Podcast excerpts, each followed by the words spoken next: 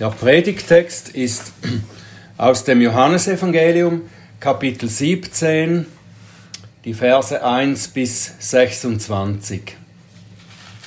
Das ist Gottes Wort.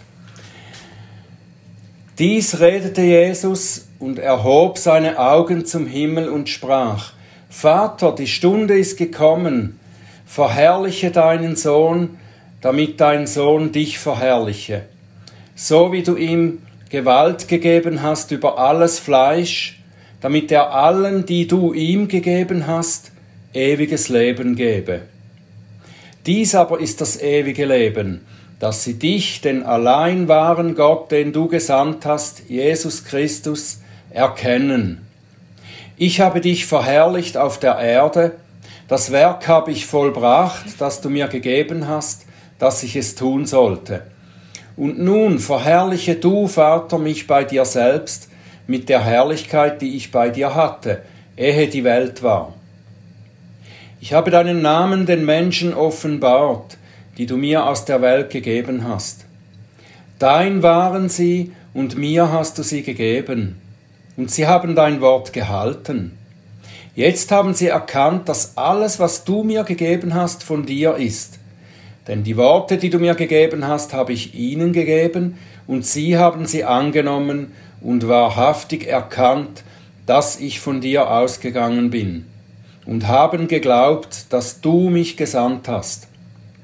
Ich bitte für sie, nicht für die Welt bitte ich, sondern für die, die du mir gegeben hast, denn sie sind dein, und alles, was mein ist, ist dein, und was dein ist, mein und ich bin in ihnen verherrlicht. Und ich bin nicht mehr in der Welt, und diese sind in der Welt. Und ich komme zu dir, heiliger Vater. Bewahre sie in deinem Namen, den du mir gegeben hast, damit sie eins seien wie wir. Als ich bei ihnen war, bewahrte ich sie in deinem Namen, den du mir gegeben hast. Und ich habe sie behütet, und keiner von ihnen ist verloren gegangen als nur der Sohn des Verderbens, damit die Schrift erfüllt würde. Jetzt aber komme ich zu dir, und dieses rede ich in der Welt, damit sie meine Freude völlig in sich haben. Ich habe ihnen dein Wort gegeben, und die Welt hat sie gehasst, weil sie nicht von der Welt sind, wie ich nicht von der Welt bin. Ich bitte nicht, dass du sie aus der Welt wegnehmest, sondern dass du sie bewahrest vor dem Bösen. Sie sind nicht von der Welt, wie ich nicht von der Welt bin. Heilige sie durch die Wahrheit, dein Wort ist die Wahrheit. Wie du mich in die Welt gesandt hast, so habe ich auch sie, so habe auch ich sie in die Welt gesandt. Und ich heilige mich selbst für sie, damit auch sie Geheiligte seien durch die Wahrheit. Aber nicht für diese allein bitte ich, sondern auch für die, die durch ihr Wort an mich glauben, damit sie alle eins seien, wie du, Vater, in mir und ich in dir, damit auch sie in uns eins seien, damit die Welt glaube, dass du mich gesandt hast. Und die Herrlichkeit, die du mir gegeben hast, habe ich ihnen gegeben, damit sie eins seien, wie wir eins sind.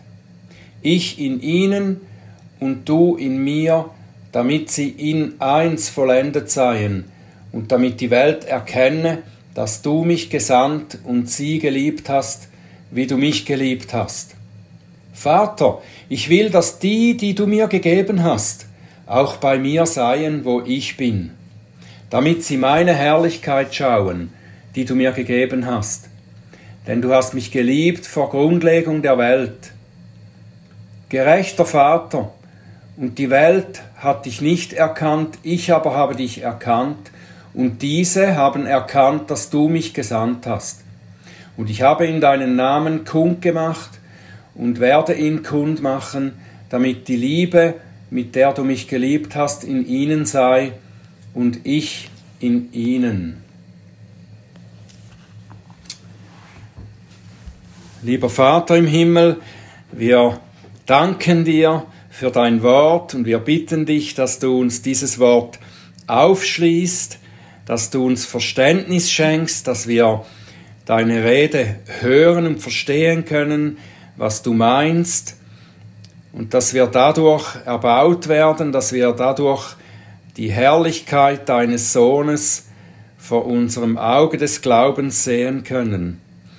Und ich bitte dich, dass du jetzt meine Lippen öffnest, dass sie deinen Ruhm und deine Herrlichkeit verkünden. Amen. Ja, das ist etwas, was ihr unterdessen schon ab und zu gehört habt in, unseren, in unserer Mitte, dass die reformierte Lehre von drei Ämtern Christi spricht, drei vermittelnde Ämter Christi, Ämter, die im Alten Testament vorabgebildet sind, nämlich Prophet, Priester und König. Christus ist der Prophet, der Priester und der König. In ihm sind alle diese drei Ämter zusammengefasst. Und dieses Gebet hier, das wir gelesen haben, dieses Gebet, dieses ausführliche Gebet des Herrn für sein Volk, das verdeutlicht etwas davon, wie Jesus uns als hoher Priester gedient hat und noch dient. Ein Priester stand ja als Vermittler zwischen Gott und Menschen. Priester brachten stellvertretende Opfer für die Menschen und sie beteten für das Volk. Und das ist, was Jesus tut. Er steht hier jetzt, während er das betet, steht er kurz davor, sich selbst als Opfer zu bringen. Das Opfer, das ein für allemal Gott mit den Seinen versöhnt. Bis hierher hat er seinen Jüngern das letzte Mal auf Erden die wichtigsten Dinge erklärt. Alles zusammengefasst noch einmal. Das beginnt bei äh, Kapitel 13, wo er all seine äh, Lehre noch einmal zusammenfasst und erklärt für die Jünger. Und jetzt gipfelt diese große Predigt in einem großartigen, einzigartigen Gebet. Wir sehen, in diesem Gebet sehen wir in das Herz unseres Herrn Jesus hinein. Wir sehen ins Innerste der Beziehung zwischen Gott Vater und Gott dem Sohn. Und ich, das erinnert mich an den Rat eines Vaters, den ich mal gehört habe, ein Vater, der seine äh, Tochter so beraten hat. Er hat gesagt, bete mit deinem eventuell zukünftigen Ehepartner, bete mit ihm zusammen und höre auf seine Gebete. Da siehst du, wie er wirklich vor Gott steht. Da lernst du ihn in seinem Innersten kennen. Und so ist es, wenn wir hier auf das Gebet des Herrn Jesus schauen. Wir lernen sein Innerstes, sein Herz kennen, ein Stück weit. Jesu einziges Ziel, das er hat in diesem Gebet, das können wir herauslesen, das ist die Verherrlichung Gottes in seinem Plan und in seinem Handeln. Das möchte er, dass Gott verherrlicht wird. Und indem er selber verherrlicht wird, wird Gott verherrlicht. Und darum betet er immer wieder. Und all die Dinge, die er sonst betet, die dienen diesem einen Ziel. Wenn, wenn wir das vergleichen damit, dass er sagt, nicht mein Wille geschehe, sondern dein Wille geschehe. Das möchte er, dass Gottes Wille jetzt geschehe. Das, was direkt vor ihm ist. Und das ist äh, das ist so besonders, oder? Eigentlich können wir sagen, er betet, er betet eigentlich, Vater, vollende meine Hinrichtung, damit du dadurch verherrlicht wirst.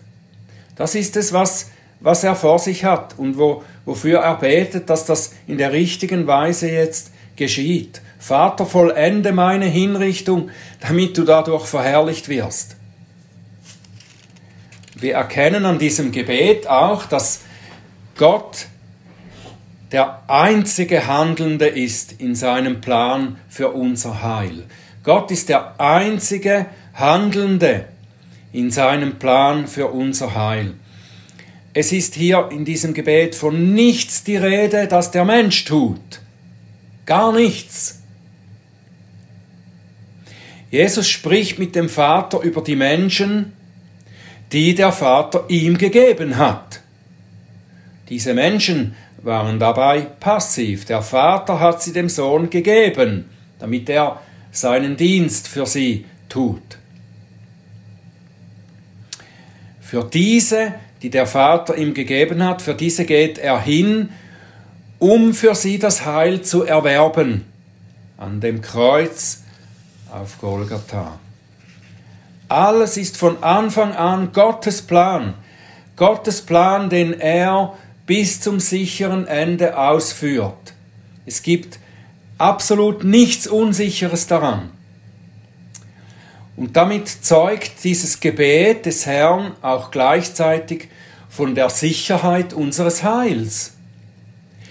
Jesus bittet umfassend für die Seinen. Der Autor des Hebräerbriefes, wir haben ja ein Stück äh, von dem Hohepriesteramt Jesu aus dem Hebräerbrief gelesen. Es gibt da noch einiges mehr. Und der Autor des Hebräerbriefes schreibt an Christen, die unter Verfolgung leiden und die, äh, die sich zurückgezogen haben, die in Gefahr waren, wieder ins alte, ins Judentum zurückzukehren, weil sie eben als Christen verfolgt wurden. Und der Autor des Hebräerbriefes schreibt ihnen, dass sie nichts zu fürchten haben, weil sie ja einen hohen Priester haben, der für sie bei Gott eintritt. Ihr müsst nichts fürchten. Euer hoher Priester steht für euch ein bei eurem Gott und daran hängt eure Sicherheit des Heils, nicht an dem, was ihr tun könnt in eurem Glauben, nicht an den Gebeten, nicht an den äh, Opfern, die ihr bringen könnt, nicht an all den guten Taten, die ihr für Gott tun könntet. Nein, euer Heil hängt an dem, was der Herr Jesus Christus für euch getan hat und noch tut, als euer hoher Priester, der vor Gott steht. Lass uns etwas näher auf diese einzelnen Aspekte eingehen und wir werden dabei immer wieder äh, beachten müssen, dass, dass was hier in diesem Gebet uns äh, vor Augen geführt wird, das ist nicht, dieses Gebet ist nicht ein Vorbild für unsere Gebete, wie wir beten sollen, also dass wir äh, dieses Gebet lesen und dann in der gleichen Weise beten. Nein, äh, ein Vorbildgebet hat der Herr uns im Unser Vater gegeben. Das können wir, so sollen wir beten. Aber dieses Gebet hier ist das Gebet unseres Herrn für uns. Da können wir nur sehen, was der Herr uns schenkt, was wir geschenkt bekommen haben. Das Gebet Jesu ist ein Gebet für drei große Aspekte des Heils. Er betet für die sichere Vollendung des Heils, er betet für die Boten des Heils und er betet für die Verwirklichung des Heils in der Einheit der Kirche. Es ist zuerst ein Gebet für die sichere Vollendung des Heils. Die Stunde ist gekommen, dass der Sohn verherrlicht wird und dass dadurch der Vater verherrlicht wird. Seine Herrlichkeit sichtbar wird in dem, was jetzt geschieht. Das Kommen Jesu ist zu dem Zweck der Verherrlichung Gottes. Wenn man die Leute fragt, auch die Christen fragt, wozu ist Jesus eigentlich gekommen? Was würdet ihr sagen? Was würden die meisten sagen? Vielleicht würde man sagen, er ist gekommen, um uns zu retten. Stimmt das? Ja, das stimmt. Er sagt uns das ja auch. Er ist gekommen, um die Verlorenen zu retten. Aber es gibt ein übergeordnetes Ziel, für das er gekommen ist, und das ist die Verherrlichung Gottes. Dadurch, dass das Heil vollendet wird, dadurch, dass wir gerettet und an das Ziel geführt werden, zu dem Gott uns bestimmt hat, dadurch wird Gott verherrlicht. Das ist das oberste Ziel. Und die von Gott erwählten Menschen werden wieder in die ursprüngliche Bestimmung eingesetzt, nämlich Gottes Abbild zu sein und so ihn zu verherrlichen. Das ist die Rettung, das ist ein umfassenderes Bild von der Rettung als nur, dass Jesus gekommen ist, dass wir nicht in die Hölle müssen, sondern ein, ein noch besseres Dasein haben nach diesem Leben. Ja, das haben wir, aber das Ganze hat einen größeren Zweck, nämlich dass Gott verherrlicht wird dadurch, dass wir in seine äh, in unsere Bestimmung wieder eingesetzt werden, Gottes Abbild zu sein, ihn zu verherrlichen. Durch den Sündenfall ist diese Bestimmung ja zerrüttet worden. Die Menschen haben angefangen, sich selber zu verherrlichen, sie suchen ihre eigenen Wege zu ihrem Glück und so weiter. Sie sind nicht, sie sind bereit, auf jede Art zu sündigen, wenn es nur Wohlbefinden bringt. Und sie haben sich von Gott abgewandt, weil sie dem Teufel glauben, dass sie selber besser wissen als Gott, was nützlich und hilfreich für sie ist. Und darum hat Gott sie deshalb eine Zeit lang sich selbst überlassen. Aber er hat sich ein Volk auserwählt, das der ursprünglichen Bestimmung wieder entsprechen soll, Gottes Herrlichkeit abzubilden. Und dazu hat er seinen Sohn in die Welt gesandt, dass er allen, wie Jesus in diesem Gebet sagt, dass er allen, die du ihm gegeben hast, ewiges Leben gibt. Und das ist eine sehr sichere Sache, die könnte nicht sicherer sein. Im Gegensatz zu der Meinung, die auch unter vielen Christen herrscht, dass Jesus einfach sozusagen vorsorglich gestorben ist, so dass die, die, die das von sich aus möchten, das Angebot annehmen können, Statt dem hat Jesus für diese ganz bestimmte Gruppe von Menschen, die Gott ihm gegeben hat, hat er das Heil erworben, erkauft durch seinen Tod am Kreuz. Diese Menschen, die Gott ihm gegeben hat, die Gott erwählt hat, bevor er die Welt geschaffen hat, diese, für diese ist er hingegangen.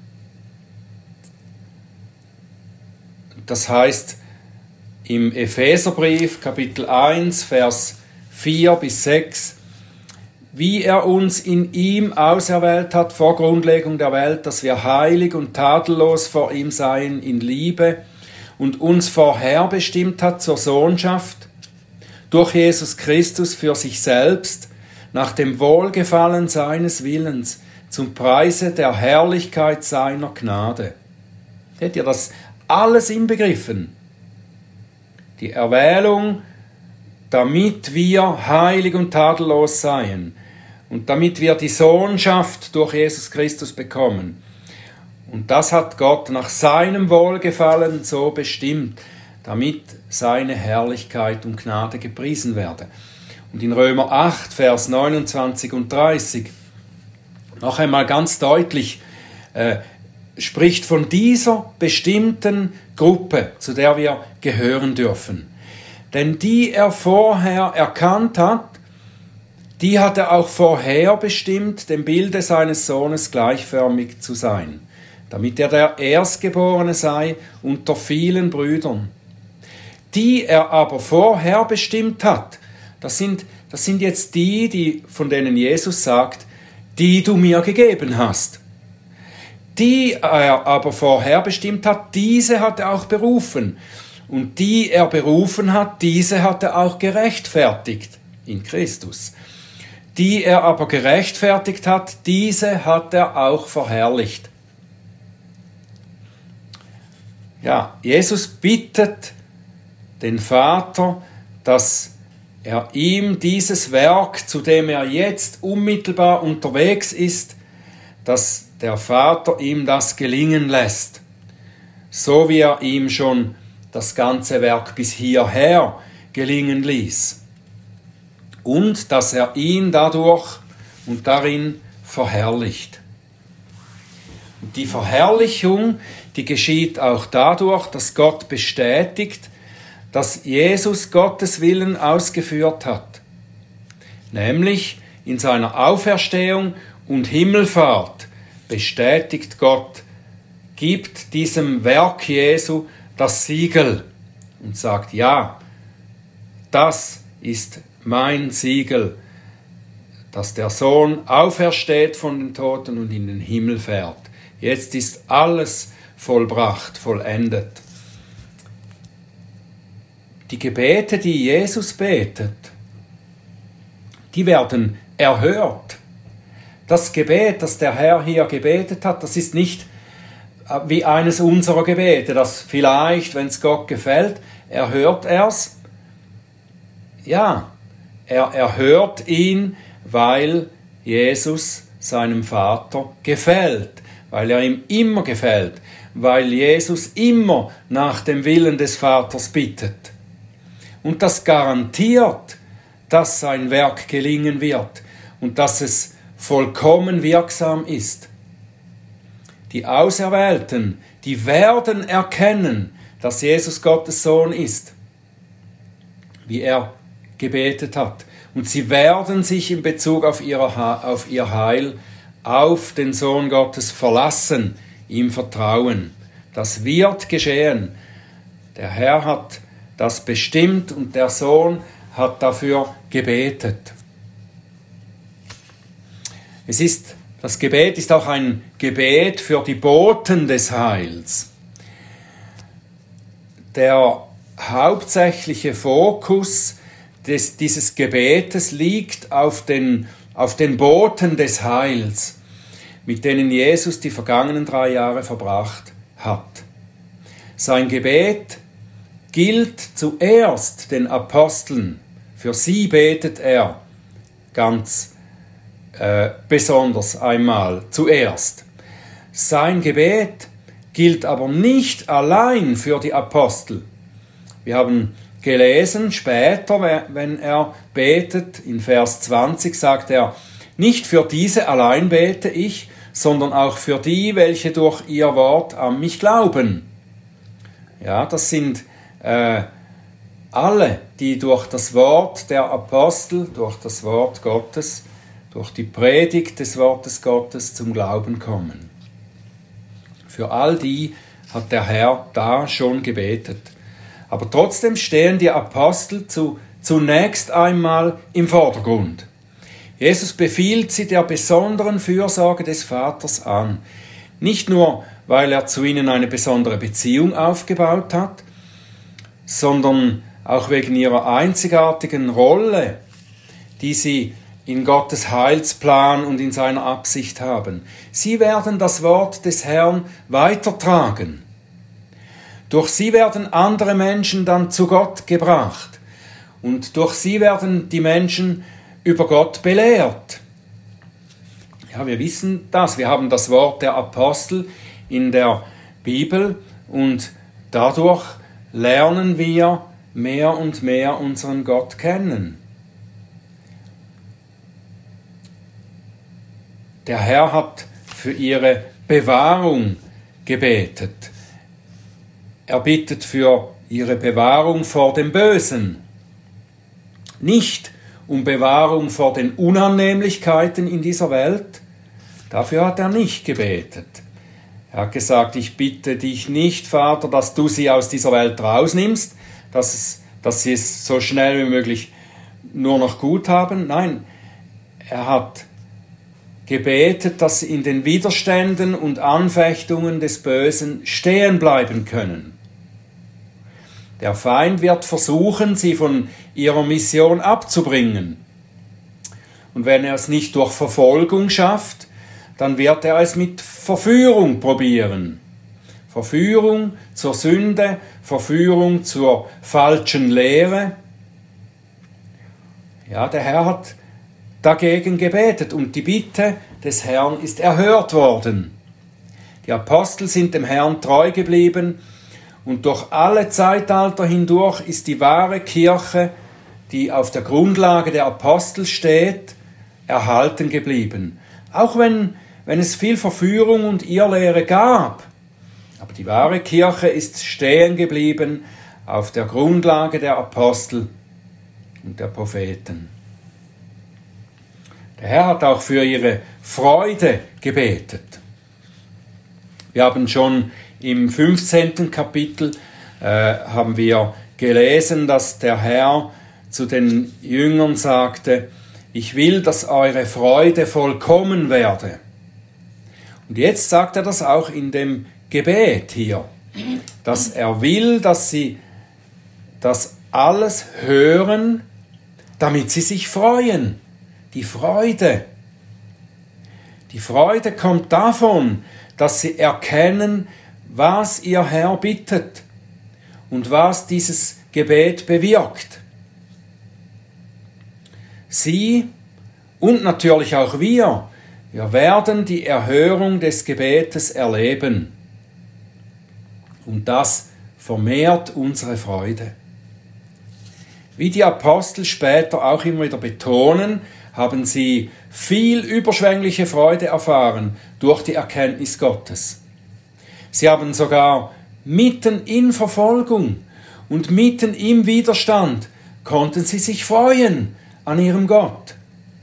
Wenn wir in der Apostelgeschichte lesen, wo sie gefangen genommen wurden, geschlagen wurden, da heißt es nachher in Apostelgeschichte 5, Vers 41, Sie nun gingen aus dem Hohen Rat fort, voll Freude, dass sie gewürdigt worden waren, für den Namen des Herrn Schmach zu leiden.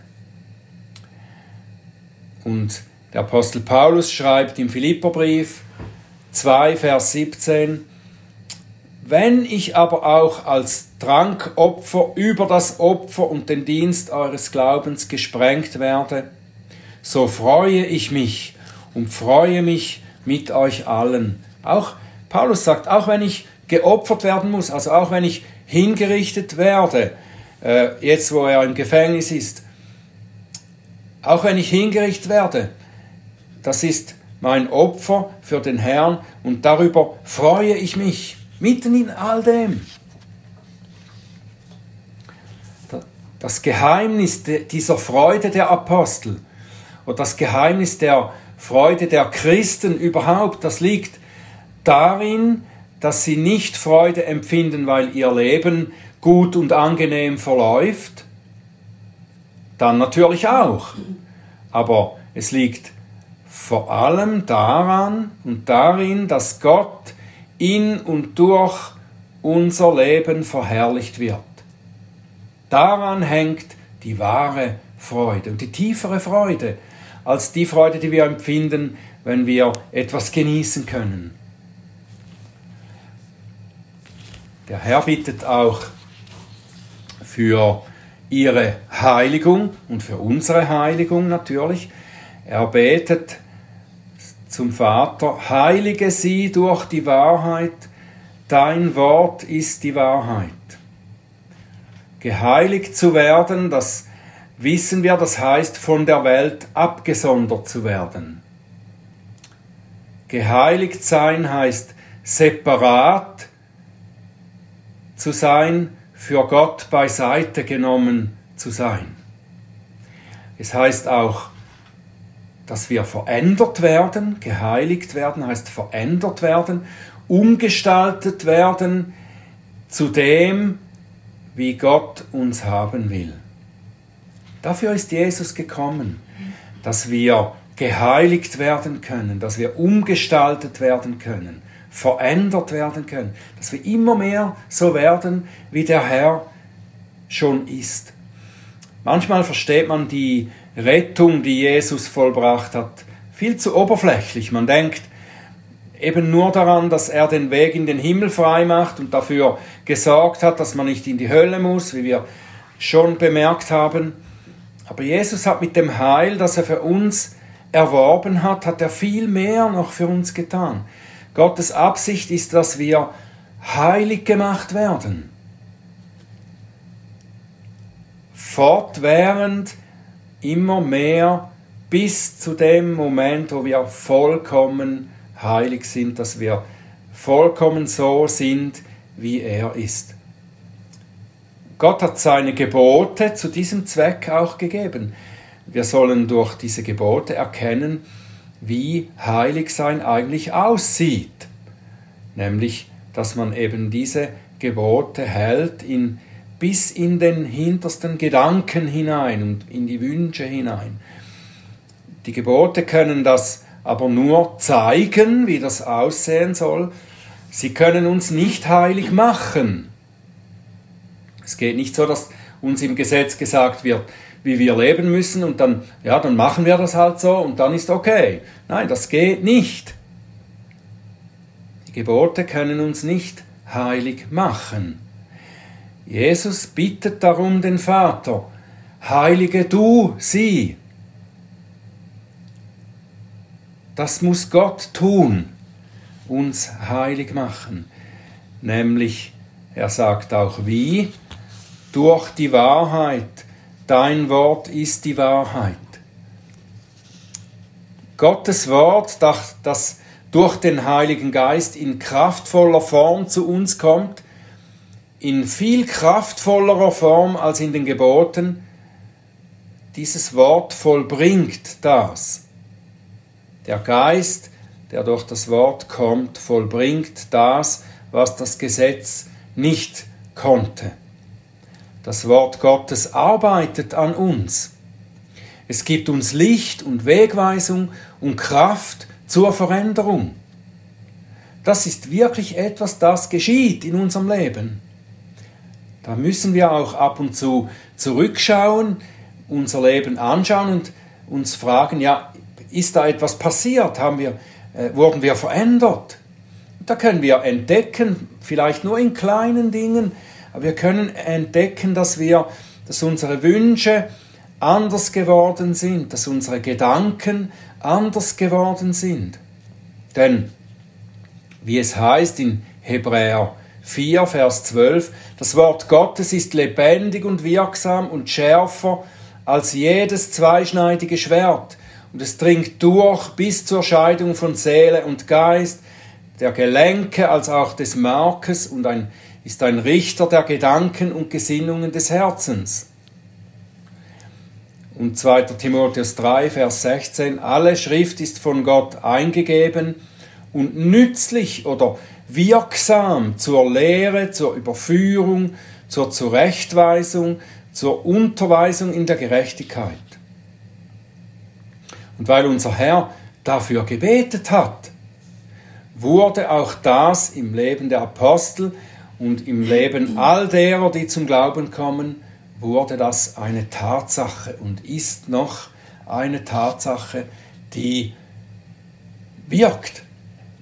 Etwas, das funktioniert. Jesus bittet auch für die Verwirklichung des Heils, die in der Welt sichtbar wird. Er bittet nicht nur für seine Apostel. Er bittet, Johannes 17, Vers 20 ist dann das, oder 20 und 21, nicht für diese allein bitte ich, das sind die Apostel, sondern auch für alle, welche durch ihr Wort an mich glauben. Und das Ziel dieser Bitte ist dann, das sagt er im Vers 21, damit sie alle eins seien, wie du, Vater, in mir und ich in dir, dass auch sie in uns eins seien, damit die Welt glaube, dass du mich gesandt hast. Diese Verse werden oft äh, nicht ganz richtig interpretiert. Äh, zum Beispiel als, als ein Imperativ, also ein, ein Befehl. Wir müssten daraus einen Befehl herauslesen, dass wir um Einigkeit mit allen möglichen Arten von christlichen Gruppierungen äh, bestrebt sein sollen. Wir sollen also all, all die Dinge zusammen machen mit äh, anderen Christen. Alle Christen müssen zusammenstehen und schauen, dass alles Trennende weggetan wird oder auch übersehen wird. Und dann wird unsere Evangelisation erfolgreich sein.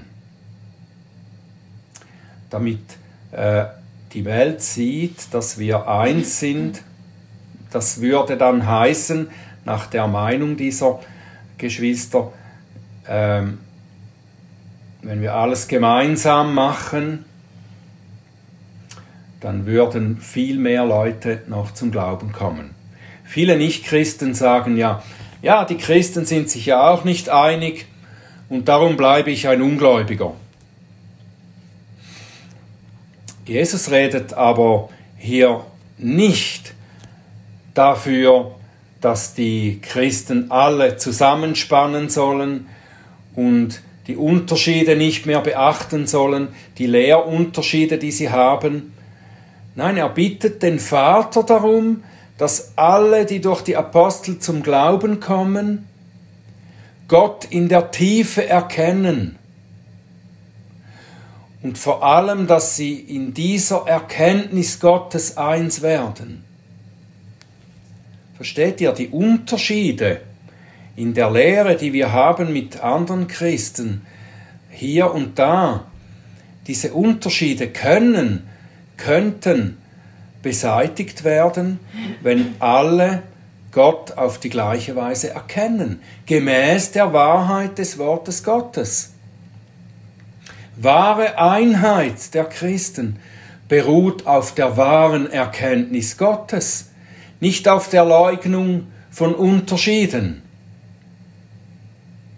Die Unterschiede, die, die müssen wir wahrnehmen. Wir müssen sagen, was wahr und was falsch ist. Erkenntnis Gottes vereint, aber Einheit nur auf der Grundlage der Wahrheit des Wortes Gottes. Erkenntnis Gottes ist immer auch nicht nur eine Sache des Intellekts oder des verstandesmäßigen Erkennens, so wie man eine mathematische Gleichung erkennt und versteht, dass man, äh, wie man erkennt, dass 2 und 2 4 ergibt. Das kann man gut erkennen, wenn man zwei äh, Stück Brot und nochmal zwei Stück Brot zusammentut, dann kann man sie zählen und dann sieht man, ja, man erkennt, es sind vier. Ist immer gleich. Das ist auch eine Art von Erkenntnis, aber Jesus spricht hier nicht von dieser Erkenntnis, sondern Erkenntnis, wie sie im Wort Gottes immer wieder gesagt wird, erwähnt wird, das ist eine tiefe Gemeinschaft und eine innere Einheit im Hebräischen, das in dem Jesus und die Apostel aufgewachsen waren, heißt dieses Wort Erkenntnis Yada. Und dieses Wort wird gebraucht, wenn auch Mann und Frau ihre geschlechtliche Einheit haben. Das ist eine tiefe Einheit der Liebe. Yada, das ist die Erkenntnis. Und so sollen wir Gott erkennen eine tiefe Gemeinschaft der, Gläub, äh, der Gläubigen mit ihrem Gott, eine liebende Gemeinschaft. Je mehr also die Gläubigen diese tiefe Gemeinschaft mit Gott haben, in sie hineinwachsen, desto mehr sind die Gläubigen als Gemeinschaft oder als Kirche auch in tiefer Gemeinschaft miteinander. Wir könnten es auch Anders ausdrücken, je mehr die Gläubigen durch das Wort Gottes, das die Apostel uns gebracht haben, je mehr die Gläubigen durch dieses Wort geformt werden, desto mehr sind sie auch untereinander eins. Die Wahrheit Gottes ist die Grundlage wahrer Einheit. Und deshalb könnte es nicht verkehrter sein, wenn wir einfach Einheit suchen, indem man Unterschiede im Verständnis dieser Wahrheit einfach verleugnet. Jesus betete dafür, dass die Gläubigen, angeleitet durch die Lehre der Apostel, Gott tiefer erkennen, indem sie die Liebe zwischen dem Vater und dem Sohn und dem Geist erkennen. Vers 22 und folgende. Und dass diese Liebe, die innerhalb der Dreieinigkeit besteht, dass diese Liebe auf die Kirche übergeht. Auch diese Bitte unseres Herrn ist erhört worden und sie wird weiter erhört. Das erleben wir noch. Trotz Unterschieden in der Lehre und trotz Streitigkeiten unter Christen über die, über die Lehre gibt es auch eine Einheit und eine Liebe unter Gläubigen, die ein Zeugnis ist für die Wahrheit des Evangeliums. Nun, was sollen wir tun, wenn wir dieses Gebet vor uns haben, wenn wir das gelesen haben, wenn wir ähm, erkannt haben, was der Herr hier tut und betet. Es gibt etwas, was wir nicht tun sollen. Das habe ich schon erwähnt. Wir sollen nicht dieses Gebet als ein Vorbildgebet nehmen. Also wir sollen nicht äh, jetzt unsere Gebete auch so beten, wie der Herr das hier getan hat. Wir haben ein anderes Vorbildgebet und das ist das Unser Vater. Da können wir es so beten, wie es der Herr uns gezeigt hat. Dieses Gebet Jesu ist nicht ein Vorbild, sondern das ist sein Gebet für uns. Und darum sollten wir auch etwas Zweites nicht tun, und das ist äh, Imperative ableiten. Das heißt, irgendwie da einen Befehl da drin suchen, wo der Herr uns so mitteilt, was wir jetzt tun sollen. Nein, das ist das, was er für uns tut und was Gott für uns getan hat und noch tun wird, als Antwort auf dieses Gebet des Herrn. Also was sollen wir tun, wenn wir dieses Gebet lesen, vor uns haben, verstehen lernen? Ja, wir sollen einfach darauf schauen und uns daran erfreuen und Gott dafür preisen, was der Herr hier für uns getan hat. Wir sollen erkennen, was er getan hat und was er noch tut. Es heißt ja im Hebräerbrief, dass er noch für uns einsteht im Gebet. Er steht da als unser hoher Priester in Ewigkeit und bittet für uns, verwendet sich für uns. Was sollen wir noch tun? Wir sollen erkennen aus diesem Gebet, wie unser ganzes Heil in Gottes Hand liegt. Das hängt nicht daran, was wir tun können. Gott hat alles getan und er tut bis zum Schluss alles, damit wir an das herrliche Ziel kommen, das er für uns bestimmt hat. Das ist sicher, weil es in Gottes Hand liegt, weil der Herr für uns gebetet hat und das Gebet ist erhört, weil es ein Gebet ist, das Gott gefällt, das nach seinem Willen ist. Und weiter, wir sollen natürlich erkennen, wir dürfen erkennen, welche Geborgenheit uns das gibt, wenn wir, wenn wir das wissen und erkennen. Dass wir nichts tun können für unser Heil, das heißt auch, dass wir nichts kaputt machen können. Wir können es nicht vereiteln, was der Herr für uns getan hat, auch wenn wir uns daneben benehmen als Christen, wenn wir es hier und da eine Zeit lang nicht schaffen, eine Sünde zu überwinden und so weiter. Daran liegt unser Heil nicht. Es liegt in der Hand Gottes und darum sind wir vollkommen geborgen. Und das bringt uns zum allerletzten Punkt, das soll uns zum Lobpreis und zum Dank an Gott führen. Das ist das Einzige, was wir als Christen tun können. So können wir Gott Antwort geben auf das, was er für uns getan hat, mit Lob und Dank, mit Liedern und Gebeten ihm danken und ihn preisen. Amen.